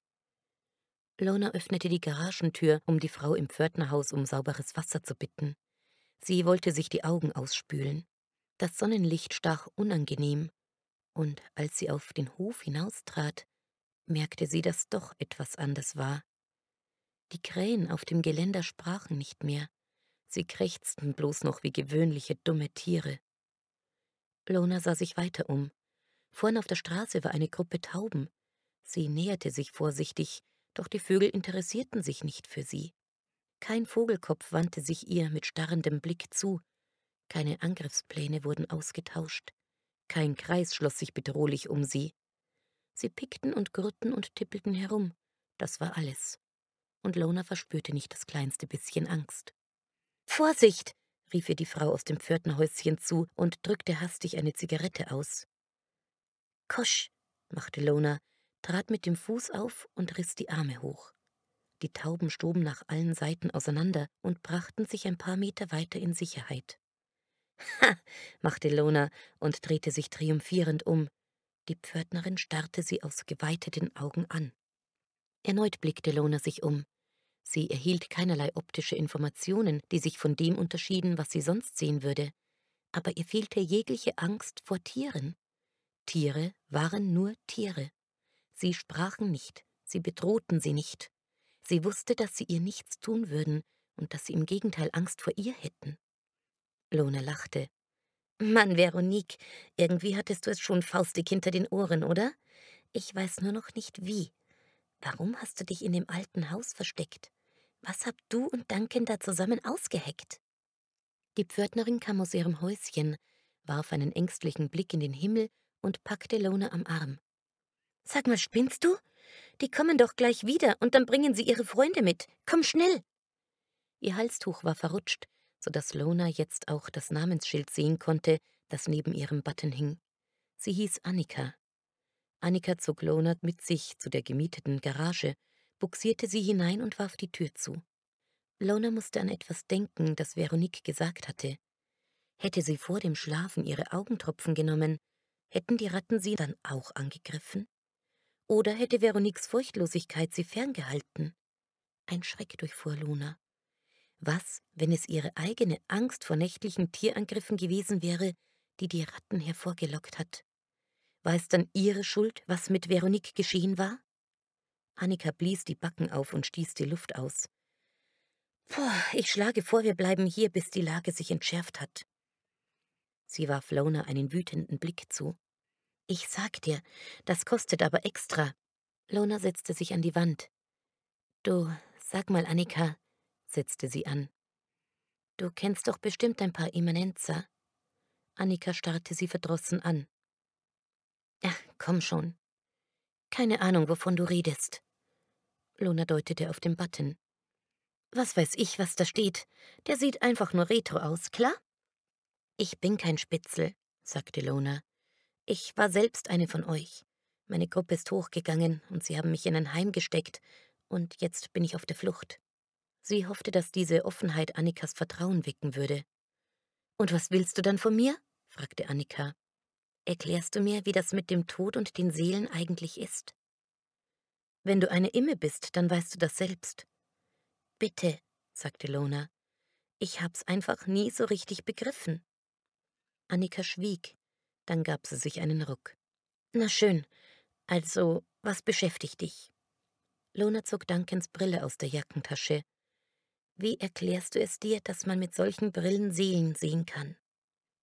Annika holte sich ohne zu fragen eine Nudelpackung aus dem Karren, setzte sich neben Lona, riss die Packung auf und begann die Nudeln trocken zu essen. Nach dem Tod bestehen unsere emotionalen und gedanklichen Muster eine Weile fort, bevor sie sich genau wie der Körper zersetzen. Klar? sagte sie kauend. Klar. Sie halten für eine Weile an dem Ort, an dem jemand gestorben ist, und durch so eine Brille sieht es aus, als hätten sie menschliche Gestalt und alles. Aber das ist nur eine visuelle Interpretation abstrakter Daten, das beweist gar nichts. Und vielleicht gibt es nicht mal diese Daten. Die Brillen könnten auch einfach registrieren, dass jemand tot ist und ein Nachbild von ihm erzeugen, eine Art Fake. So oder so ist das, was nach dem Tod übrig bleibt, nur ein Schatten, der verblasst. Aber ist das nicht schrecklich traurig? Was soll daran traurig sein, wenn man aus diesem Gefängnis hier freikommt? Annika schlug sich auf die Brust. Und mit allem, was ist, verschmilzt. Ich finde, das ist doch das Geilste, was einem passieren kann. Lona nickte. So konnte man es auch sehen. Warum nicht? Transzendenzreisen sind ein Bluff, ein Nepp, sagte Annika voller Überzeugung. Das war die gängige Meinung der Immanenza, und Lona hatte sie oft genug selbst heruntergebetet. Sie brüteten beide eine Weile schweigend vor sich hin, bis Annika sagte, die Schweinerei daran ist, dass die Leute ihr einziges greifbares Leben wegwerfen für etwas, das es gar nicht gibt. Und wenn doch? fragte Lona schwach. Wenn doch, dann ist das sicher nicht irgend so eine von Menschen gemachte, kitschig bunte Bilderwelt mit Engeln und Trompeten und solchem Unsinn. Wenn du nach dem Tod noch irgendetwas erlebst, dann ist es sicher nichts, was wir uns vorstellen könnten. Lona drehte nachdenklich die Tropferflasche in der Hand. Die Wirkung ließ langsam nach. Die übliche Beklemmung der Angst legte sich wieder über sie, und erst jetzt wurde ihr klar, wie übermächtig und allgegenwärtig sie in ihrem Leben war. Sie dachte an Duncan. Der Halbkompensator hatte ihr die Angst genommen und sie Tiere so erleben lassen, wie Menschen sie früher erlebt haben mussten, realistisch. Das hatte er gesagt. Er hatte sich auf Realismus spezialisiert. So etwas konnte gefährlich sein für eine Industrie, die von der Angst vor dem Diesseits und der Sehnsucht nach dem Jenseits lebte. Lona schnappte nach Luft, als der nächste Gedanke sich in ihr formte. Duncan entwickelte etwas, das die Transzendenzreisen AG zu Fall bringen konnte, wenn man es richtig einsetzte. Wusste er es? Wusste die Firma es? Hatte Veronique es gewusst? Annika, was weißt du über Halbkompensatoren? Annika sah sie erschrocken an, und Lona atmete durch. Du musst mich zu deiner Gruppe bringen. Ich habe vielleicht wichtige Informationen für euch. Annika zögerte, also legte Lona nach. Ist dir der Name Duncan Frames ein Begriff? fragte sie. Klar, der Designer. Ich kenne ihn persönlich. Unsinn. Lona reichte Annika Duncans Brille. Die gehört ihm. Ich habe sie ihm geklaut. Setz sie auf und schau mich an, dann weißt du, dass ich nicht lüge. Annika nahm die Brille entgegen, setzte sie auf und starrte Lona an. Alter Schwede, murmelte sie. Du bist also Lona. Noch am selben Abend brachte Annika Lona zu ihrem Gruppenleiter in eine geräumige Privatwohnung voll wirrer bunter Bilder. Er war ein junger Typ mit Muskeln, der sich wichtig tat und seinen Namen nicht nannte. Er legte ihr eine Augenbinde an und ließ sie und Annika in einen Gleiter steigen. Wahrscheinlich war er ein Söhnchen reicher Eltern, der ein bisschen auf Rebell machte. Lona fand ihn auf Anhieb unsympathisch. Sie flogen ungefähr eine Stunde, dann spürte Lona, wie der Gleiter tiefer ging und landete. Die Augenbinde wurde ihr abgenommen, und Annika reichte ihr ein Tropferfläschchen. Das hält die Tiere fern, sagte sie. Etwas Ähnliches hatte Veronique auch gesagt, doch erst jetzt verstand Lona, wie es gemeint gewesen war.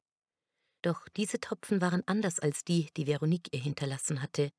Sie sorgten neben der Angstfreiheit für eine große geistige Klarheit. Sie schaute auf das Fläschchen. Halbkompensator 05. Offenbar eine verbesserte Version.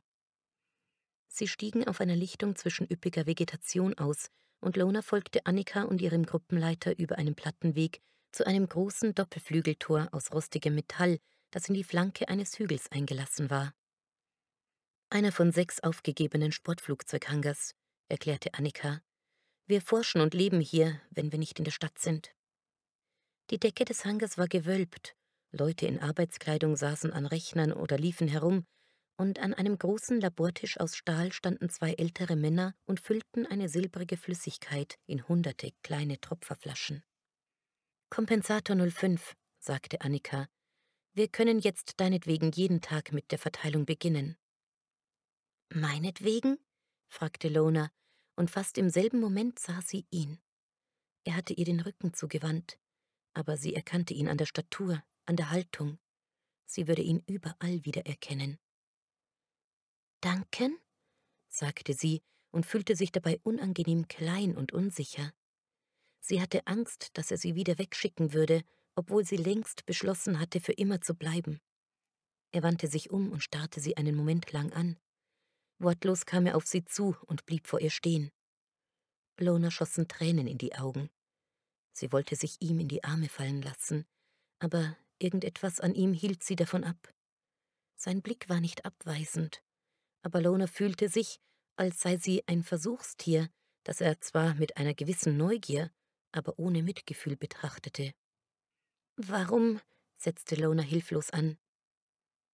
Tut mir leid, ich musste untertauchen. Die Firma? Korrekt.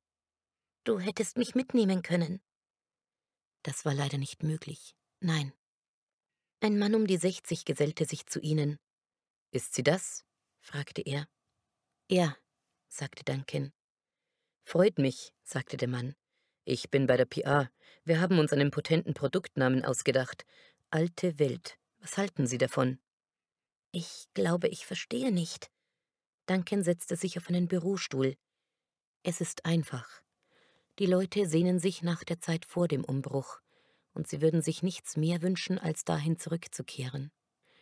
Also werden alle nach den Flaschen mit der neuen Produktprobe greifen, und solange die Wirkung anhält, befinden sie sich in einer rationalen, sauberen Realität. Der Hype verliert seine Wirkung. Es dauert aber bestimmt Jahre, den Hype komplett auszutrocknen, fügte der PR-Mann hinzu. Lona nickte, sie hatte nur noch mit halbem Ohr zugehört, denn sie hatte eine Gestalt entdeckt, die an einem der Tische weiter hinten im Hangar arbeitete. Sie trug eines der karierten Herrenhemden, das Lona damals, in jenem anderen, traumhaften Leben, an Duncan gesehen hatte. Ihr langes, dunkles Haar trug sie offen. Ist das Bär? fragte Lona schwach. Duncan drehte sich um, als müsste er erst nachsehen. Oh ja, Bea, kommst du kurz mal? Bea kam auf die kleine Gruppe zu und blieb neben Duncan stehen. Bea, das ist Lona. Lona, das ist Bea, meine Frau. Bea reichte ihr die Hand, und Lona ergriff sie mechanisch. Duncan hat mir erzählt, dass er Sex mit ihnen hatte, aber machen Sie sich deswegen keine Sorgen. Schön, dass Sie zu uns gefunden haben. Lona lächelte mechanisch. Sie sind schon ein Jahr vor Duncan untergetaucht, richtig? So ist es. Ich verstehe nur nicht. Lona, Wir verdanken dir viel, sagte Duncan, doch er lächelte nicht. Durch das Tagebuch haben wir den Ursprung des Berliner Hypes gefunden und den Kompensator anpassen können. Davor haben wir mehr geraten, aber jetzt sind wir erstaunlich schnell fertig geworden. Kann ich mich bitte setzen? sagte Lona kraftlos. Duncan half ihr auf seinen Bürostuhl. Ein Schluck Wasser? Ja, bitte. Lona bekam ein Bettenabteil für sich allein im Wohnhanger zugewiesen. Vorne, wo Tageslicht hereinfiel, standen Biertische und Bänke. Dort konnte man die Mahlzeiten einnehmen, die in der Gemeinschaftsküche zubereitet wurden. Am Eingang gab es ein Drehkreuz, wo auch die Augentropfen ausgegeben wurden. Zweimal täglich Tropfen war Pflicht, um die Tiere fernzuhalten. Hinten im Hangar, wo es dunkel blieb, waren die Bettenabteile. Sie waren durch flexible Stellwände voneinander getrennt, und man musste sich nur ein bisschen recken, um oben drüber schauen zu können. Lona zog die Decke über den Kopf und weinte so leise wie möglich, um keine Aufmerksamkeit aus dem Nachbarabteilen auf sich zu ziehen. Ihr Herz, ihre Seele, ihr ganzer Körper schmerzten. Lona? sagte jemand in freundlich neutralem Tonfall über die Trennwand hinweg. Lona setzte sich auf und wischte die Tränen ab, so gut es ging. Ja? Ich bin's, Irina. Was immer es ist, was dich fertig macht. In ein paar Tagen tut es nicht mehr weh. Und jetzt schlaf. Am nächsten Morgen frühstückte Lona mit Irina. Sie wollte alles darüber wissen, was ihr widerfahren war, seit sie kurz nach der Flucht aus dem Heim voneinander getrennt worden waren. Doch Irina blieb distanziert, und nach wenigen Minuten begann Lona sich in ihrer Gegenwart unbehaglich zu fühlen. Ich muss jetzt arbeiten, sagte Irina, sobald sie mit dem Frühstück fertig war. Man sieht sich. Sie stand auf und ging. Lona nahm ihre Augentropfen-Version 05 und beschloss, spazieren zu gehen. Sie wollte jetzt niemanden sehen, mit niemandem reden. Sie folgte dem Weg an den Hangars entlang und erreichte das Ufer eines Sees. Auf der anderen Seite konnte sie die Reste eines verfallenen Dorfes erkennen. Ah, da bist du ja, sagte Duncan, als er sie wenige Minuten später einholte. Ich wollte dir das zurückgeben. Er hielt Lona das Tagebuch ihrer Schwester hin, und sie nahm es wortlos entgegen. Möchtest du, dass ich es erkläre? fragte Duncan. Lona hätte ihm das Tagebuch am liebsten ins Gesicht geschlagen.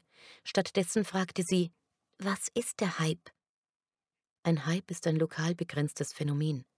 In der Berliner Region und anderen Teilen Deutschlands haben wir es mit einem Hype zu tun, bei dem intelligente, bösartige Tiere sich an der Menschheit für Umweltzerstörung und Massentierhaltung rächen. In anderen Regionen gibt es andere Hypes. Er zählte an den Fingern ab. Weiter im Südosten sind es Brunnenkinder, eine Art Wassermenschen. In Irland hat es eine waschechte Zombie-Apokalypse gegeben, und in den USA waren es Terroristen. Das Ergebnis ist überall dasselbe. Zusammenbruch der alten Welt. Wie? fragte Lona. Wir können den Zeitpunkt nicht exakt bestimmen, aber vor etwa 30 Jahren wurden die Grenzen zwischen physischer Realität und den sie überlagernden, vielfältigen mentalen Wirklichkeiten erst langsam und dann zunehmend rasant dünner. Gerade angstbesetzte apokalyptische Vorstellungen tendieren seither dazu, sich zu realisieren. Das ist ein globales Phänomen. Und ein Hype ist eine lokale Ausprägung davon? So ist es. Um einen Hype auszulösen, genügt es, wenn eine einzelne Person besessen ist von einem Gedanken oder einer Idee. Wenn der Gedanke sich realisiert, greift er um sich, andere Menschen beginnen dieselbe Erfahrung zu machen. Das kann sich schnell zu einem Lauffeuer entwickeln, und das Tagebuch deiner Schwester hat uns den Schlüssel zum Verständnis unseres Hypes geliefert. Wir haben begriffen, dass dieser Hype auf dem Wunsch basiert, die Welt zu einem besseren Ort zu machen, sowie der emotionalen Weigerung, die Realität zu akzeptieren. So konnten wir die fünfte Version des Kompensators exakt konfigurieren. Lona hatte die Augen geschlossen gehalten. Jetzt öffnete sie sie. Wenn alle den Kompensator nehmen, verschwindet der Hype? Fragte sie. Es müssen nicht alle sein, aber genügend. Und solange genügend Leute die Tropfen nehmen, wird sich auch kein anderer Hype mehr durchsetzen können, sagte Duncan. Gut, sagte Lona. Lass mich jetzt bitte allein. Danke nickte. Nimm besser noch einmal Tropfen, wenn du hier am See bleiben willst. Sicher ist sicher. Damit wandte er sich um und ging. Lona nahm die Tropfen, setzte sich ans Seeufer und schlug das Tagebuch auf. Sie las über das Teammeeting, an der Rummelsburger Bucht und die Himbeeren vorlas, über den Traum von der Landbrücke und einer besseren Welt, die Realität wird, einfach weil man es so will. Und dann von Lus Unfall. Tag 14. Das Beste in unserer Wohnung war ja immer die Küche. Die geht direkt auf die Dachterrasse heraus. Was jetzt natürlich ein Nachteil ist. Die Garage ist immer noch gut, weil unterirdisch, und man kann mit dem Fahrstuhl in die Wohnung fahren. Manchmal glaube ich, dass ich mehr darunter leide als Lou, dass sie das Bein verloren hat. Sie hat einen starken Willen. Ich kann trotzdem nicht schlafen, mache mir Vorwürfe, und Urs ist vollkommen apathisch. Ich habe den Verdacht, dass er was nimmt, um klarzukommen. Es ist ja nicht nur Lou, es sind auch die Tiere. Erst waren es nur die Einhörner, aber jetzt kommen immer mehr normale Tiere in die Stadt. Füchse, Störche, alles Mögliche. In der Spree haben Lou und ich sogar Alligatoren gesehen. Und ständig diese Schreckmomente, wenn dich irgendetwas anflattert oder anknurrt. Man weiß nie, was einem als nächstes begegnet und wo. Aber Lou sagt, und da hat sie recht, dass wir schließlich zuerst angegriffen haben mit unserer Umweltzerstörung. So ist das jetzt eben in der besseren Welt. Trotzdem müssen wir erst mal raus aus der Wohnung, zumindest zwischenzeitlich. Und wenn wir Franz von Assisi wären, die Krähen hacken uns trotzdem alles kaputt. Und ich finde einfach nicht raus, wo die immer wieder reinkommen. Lou hat schon überall offene Stellen, ich auch, vor allem am Kopf und an den Armen. Nur an Urs gehen sie nicht ran. Tag 17. Lou und ich fahren das Gepäck runter in die Garage. Ich merke, dass ich eigentlich gar nicht weg will. Und in mir fängt so eine Wut an zu zucken. Weil wir doch zu den Guten gehören. Wir brennen keine Wälder nieder. Wir fressen keine Tiere. Aber noch viel wütender bin ich auf Urs, der immer nur in der Küche hockt und über die Dächer glotzt und keinen Finger rührt. Lou sitzt auf einem Stapel Kisten und ich sehe Angst in ihrem Gesicht, aber eben auch Stärke. Was getan werden muss, tut sie eben. Ich fühle mich schuldig, sie allein in der Garage zu lassen, einem Raum unter der Erde, fensterlos und stickig. Aber ich muss noch mal hoch. In der Küche steht die Terrassentür offen, Schränke, Kühltruhe, alles weit aufgerissen. Und überall diese grauschwarzen Berliner Nebelkrähen. Urs wirft Gefrierbeutel mit Sojahack und Mais raus auf die Terrasse. Deine Tochter ist allein unter der Erde und du fütterst Vögel, sage ich. Das ist nicht mal ein Vorwurf. Ich beschreibe nur Tatsachen und Urs lächelt ganz komisch. Ich kann das nicht deuten. Genervt? Ironisch? Ob er uns vielleicht mal zu helfen gedenkt, will ich wissen. Da ist etwas so Gleichgültiges in seinem Blick, dass ich plötzlich zuschlagen und Haare ausreißen muss. Hilft nur leider überhaupt kein bisschen. Er wehrt sich nicht, ist einfach nicht mehr da, nicht mehr zu fassen. Ich stoße seinen Kopf von mir weg und gehe. Wir schaffen das ohne ihn, auch wenn ich seit Lus Geburt nicht mehr hinterm Steuer gesessen habe. Tag 26. Das Wichtigste ist jetzt unser gemeinsamer Traum. Im Kulturbauernhof Schöne Linde sind Bänke aufgestellt, in den Ästen über mir zähle ich mindestens 52 Eichhörnchen. Sie verfolgen die Diskussion genauso aufmerksam wie der Kirchenvorstand und die Leute vom Naturschutzbund. Am Ende steht der Plan für weitere 17 Kilometer Strecke von Nord-Berlin aus weiter Richtung Osten. Für die Eichhörnchen wird die Allee eine Schnellstraße sein, auf der sie um die ganze Welt reisen können, ohne auch nur einmal den Fuß auf den Boden zu setzen. Urs ist gar nicht erst mit reingekommen. Er wartet an einen Laternenpfahl gelehnt. Er hat auch wieder mit dem Rauchen angefangen, seit Lou und ich raus sind aus der Wohnung. Als ich wieder nach unten in die Garage gekommen bin, zu Lou, die auf mich gewartet hat, hatten wir plötzlich keinen Strom mehr und das Tor ging nicht auf. Ich habe die Scheinwerfer eingeschaltet. Erst sind nur ein paar Erdkrümel auf die Windschutzscheibe gerieselt, dann Würmer, Asseln, winzige Mäuse. Lou hat nicht geschrien, als ich den Wagen rückwärts an die Garagenwand gesetzt habe und die halbe Decke runtergekommen ist. Ich schon. Urs hat uns dann schließlich zu einer Freundin gebracht. Er hat lange mit ihr geredet, bevor er gegangen ist. Dass es zwischen uns aus ist, okay. Sowas passiert. Aber dass er Lou ignoriert, als ob er sie gleich mit abgeschrieben hat, das kann ich nicht begreifen. Mittlerweile fragt sie schon gar nicht mehr nach ihm. Trotzdem halte ich Kontakt. Das Wichtigste ist jetzt unser Traum. Und nachdem feststeht, dass er zumindest die nächsten Kilometer weitergehen wird, fühle ich mich beinahe beschwingt. Auf dem riesigen Parkplatz die Straße runter steht nur unser alter Transporter mit der verbeulten Rückseite, sonst kein einziger Wagen. Der Discounter und das Gartencenter haben dicht gemacht, aber hinter den dunklen Scheiben sieht man es rumoren. Was meinst du? frage ich Urs. Pferde oder was Größeres? Urs antwortet nicht, starrt grimmig vor sich hin. Aber heute werde ich mir die Laune nicht verderben lassen und frage einfach weiter. Wie hieß das nochmal, wo wir Lou abgesetzt haben? Naturkinderhof? Keine Antwort. Okay, es war nicht Naturkinderhof, es hieß anders. Fährst du uns noch nach Hause, wenn wir sie abgeholt haben? Urs blieb abrupt stehen. Vielleicht kommt er sich benutzt vor. Es war ja von Anfang an so, dass immer er gefahren ist und ich nie. Nach der Sache mit Lou und der Trennung will er das eigentlich nicht mehr. Das verstehe ich auch. Dennoch, jetzt sind wir hier und ich will eine ganz normale Antwort auf eine ganz normale Frage, und das sage ich auch. Meistens empfinde ich das gar nicht, dass Urs ziemlich groß ist, aber jetzt. Er beugt sich richtig über mich und schreit los. Es ist genug, es ist genug, es ist genug. Immer wieder.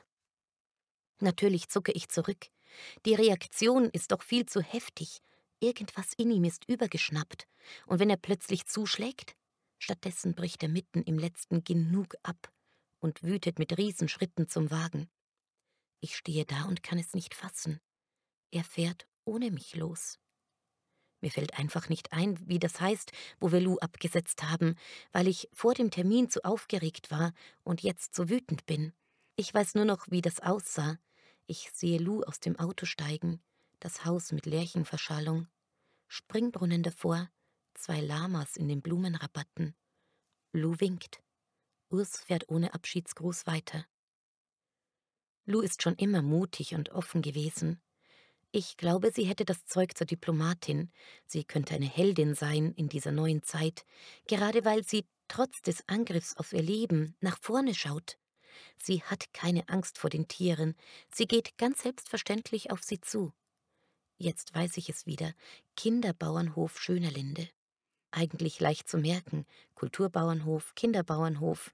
Aber ich muss da jetzt echt zu Fuß hingehen, weil meine Tasche mit Geld und allem im Wagen liegt. Wenigstens habe ich das Handy dabei. Dort behaupten sie, dass sie Lou nicht gesehen haben. Die Gärtner nicht. Keins von den anderen Kindern. Bei den Tieren auch niemand. Ich zeige einen Schnappschuss. Lou auf der Kletterweide im Treptower Park. Das war noch vor der Sache mit den Einhörnern und Lus Bein. Aber sie bleiben dabei. Lou war nicht hier. SMS an Urs.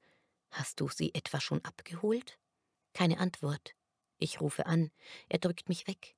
Ich fluche, drohe, dass ich ihn anzeige, und das tue ich auch gleich auf der nächsten Wache. Der Beamte schaut in den Computer und dann mich an und sagt, ich soll mal lieber nach Hause gehen, das wird schon wieder. Kommt aber nicht in Frage, nicht ohne Lou. Als ich unsere alte Wohnung erreiche, dämmert es schon, weil Berlin groß ist und weil ich einem Rudel verwilderter Blindenhunde und einer Bärin mit zwei Jungen ausweichen muss. Dort ist alles dicht und dunkel. Später am Abend Nachricht von Urs. Geh zum Arzt. Dann ist der Akku leer. Und wenn sie versucht, mich anzurufen? Ich laufe weiter, Interimswohnung, nur ein trauriger Blick von meiner Freundin. Natürlich ist sie nicht da. Lus Freundinnen, nichts. Und ich laufe weiter, die ganze Nacht, weil ich einfach nicht anders kann. Tag unbekannt. Ich kann mich nicht erinnern, eingeschlafen zu sein, aber ich wache auf unter Rhododendronsträuchern hinter irgendeinem Reiterstandbild, weil jemand mich an den Haaren zieht. Ein großer, schwarzer Hund. Steifbeinig und klamm folge ich dem Tier in ein Café auf der anderen Straßenseite. Es ist mehr ein Dschungel als ein Innenraum. Palmen und Hibiskus in riesigen Kübeln, umweht von einem satten grünen Duft. Der Hund verständigt sich kurz mit der Bedienung, nickt mir zu und verschwindet in der Küche. Ich darf mein Handy aufladen, frühstücken und den beiden Papageien zuschauen, die hochnäsig auf ihren Palmwedeln hin und her schreiten. Auf dem Handy eine neue Nachricht, eine Adresse im Pankow und ein Satz: Komm dorthin, wenn du wissen willst, wo Lou ist. Weder die Bedienung noch der Hund sind zu sehen, und ich nutze die Gelegenheit abzuhauen, verfolgt vom Geschrei der Papageien. Dieb, Dieb, Dieb. Vierter Stock links, Wartebereich B. Die verspiegelte Rückwand im Fahrstuhl zeigt eine magere, zerlumpte Gestalt. Wie kann man nur in so kurzer Zeit so sehr verwildern? Wie lange war ich denn unterwegs? Linoleum, Hartschalenstühle, Stockenten im Gang. Warum halten die sich neuerdings alle so gern in menschlichen Gebäuden auf? Ich setze mich, warte, zupfe an meinen Nagelbetten. Das hier ist ein Ärztehaus, kein Leichenschauhaus. Vielleicht ein Zusammenbruch, zu viel Druck. Habe ich Lus Stärke überschätzt? Ich denke an Tabletten, Messer, Stürze. Nein, so ist sie nicht. Sie wollte ja immer leben. Ich glaube, das ist jetzt ein halbes Leben später, aber vielleicht sind es auch nur ein paar Wochen. Ich sitze in meinem Zimmer am Tisch und male blutige Einhörner und Nebelkrähen und schreibe darüber, das war bloß in meinem Kopf, nur Fantasie und Einbildung. Und jetzt ist es draußen auf dem Papier. Aus der Zimmerecke beobachtet mich der Hund aus dem Café. Hunde sind gut darin, Gedanken zu lesen, darum ist es schwer, das Spiel so zu spielen, dass sie mich rauslassen. Hund kommt herübergetrottet und legt sich auf meine Füße. Urs hat mich angeschissen. Natürlich ist Lou nicht verschwunden. Er hat sie abgeholt und mit seiner kleinen Manipulation dafür gesorgt, dass ich aus dem Rennen bin. Es kommt vor, dass Väter ihre Kinder entführen, wenn eine Beziehung in die Brüche geht. Aber dass ich mich in einem Menschen, den ich einmal geliebt habe, so sehr täuschen konnte. Ich denke oft an ihn, nur nichts Gutes mehr. Ob er weiß, dass ich von meinem Zimmer aus die Allee wachsen sehe? Die Bäumchen vor dem Fenster nehmen jetzt herbstliche Farben an. Ihnen schicke ich gute Gedanken, weil das hilft. Esche, Hängebirke, die wachsen sowieso schnell, aber Zeder, Eiche, Linde brauchen ihre Zeit. Ich habe mir ein paar Fertigsätze zurechtgelegt, um andere Gedanken vor Hund zu verbergen. Es gibt keine Einhörner. Ich weiß, dass ich um meine Tochter trauern muss.